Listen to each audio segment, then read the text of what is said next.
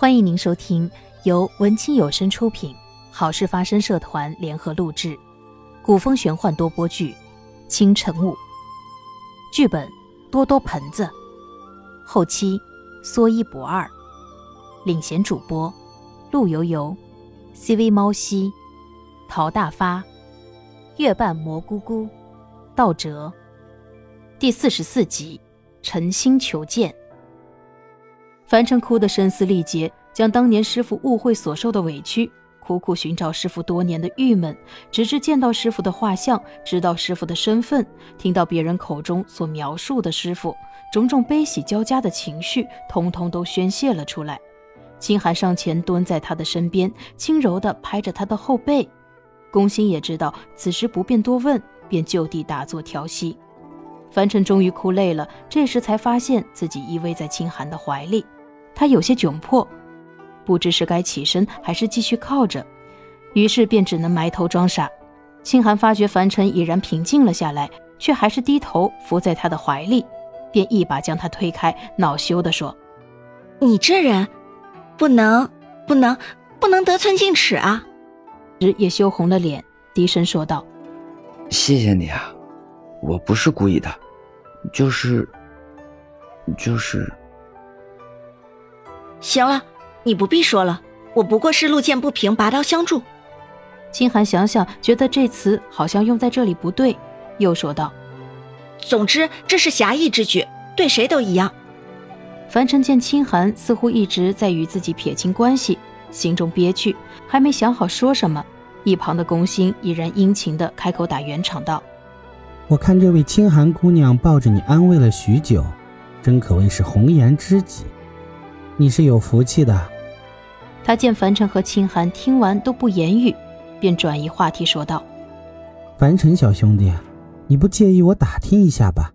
菩提祖师真的是你的师傅？”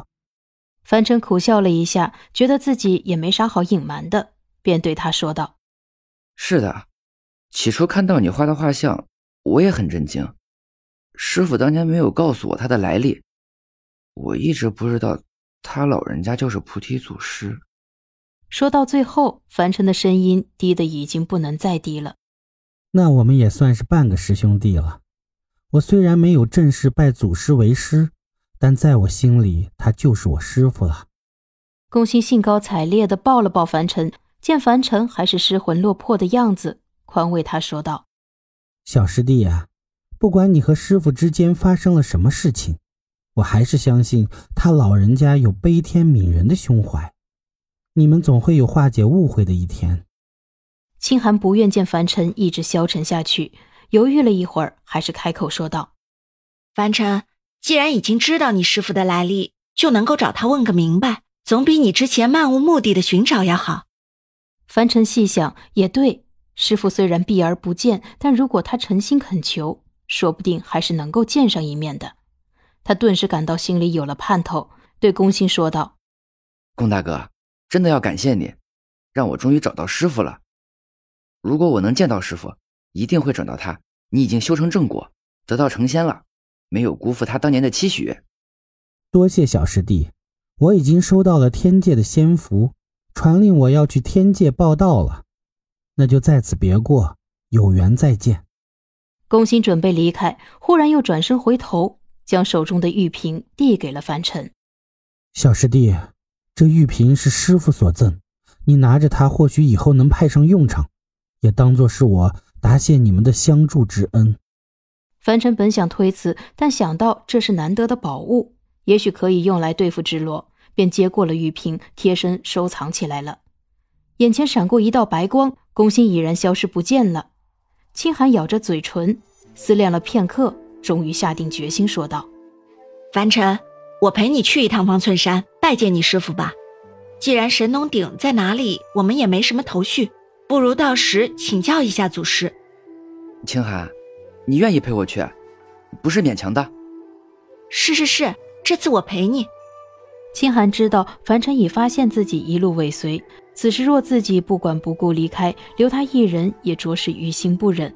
倒不如陪他解开这心结，以后再另寻机会了断。打定主意之后，秦寒心中释然多了。那就好好享受这段和他一起相处的时日吧。有意无意的，两人也并不急于赶到方寸山。秦寒一路上陪着凡尘游山玩水，逛集市，坐游船。凡尘发现秦寒明显对他温柔体贴了许多。虽然实在想不明白女子变幻莫测的心思，但能够这样和秦寒相处，他打心底里还是乐开花的，也就不再追求过往的缘由。这一天，他们已然来到了犀牛贺州地界。秦寒问凡尘道：“你想好了怎么求见菩提祖师了吗？”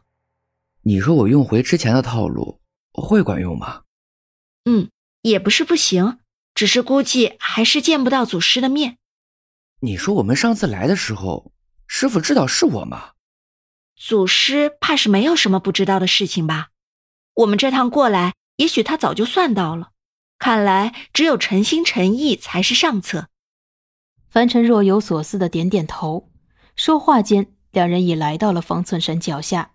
凡尘深吸一口气，清寒上前握住他的手，走，我们一起。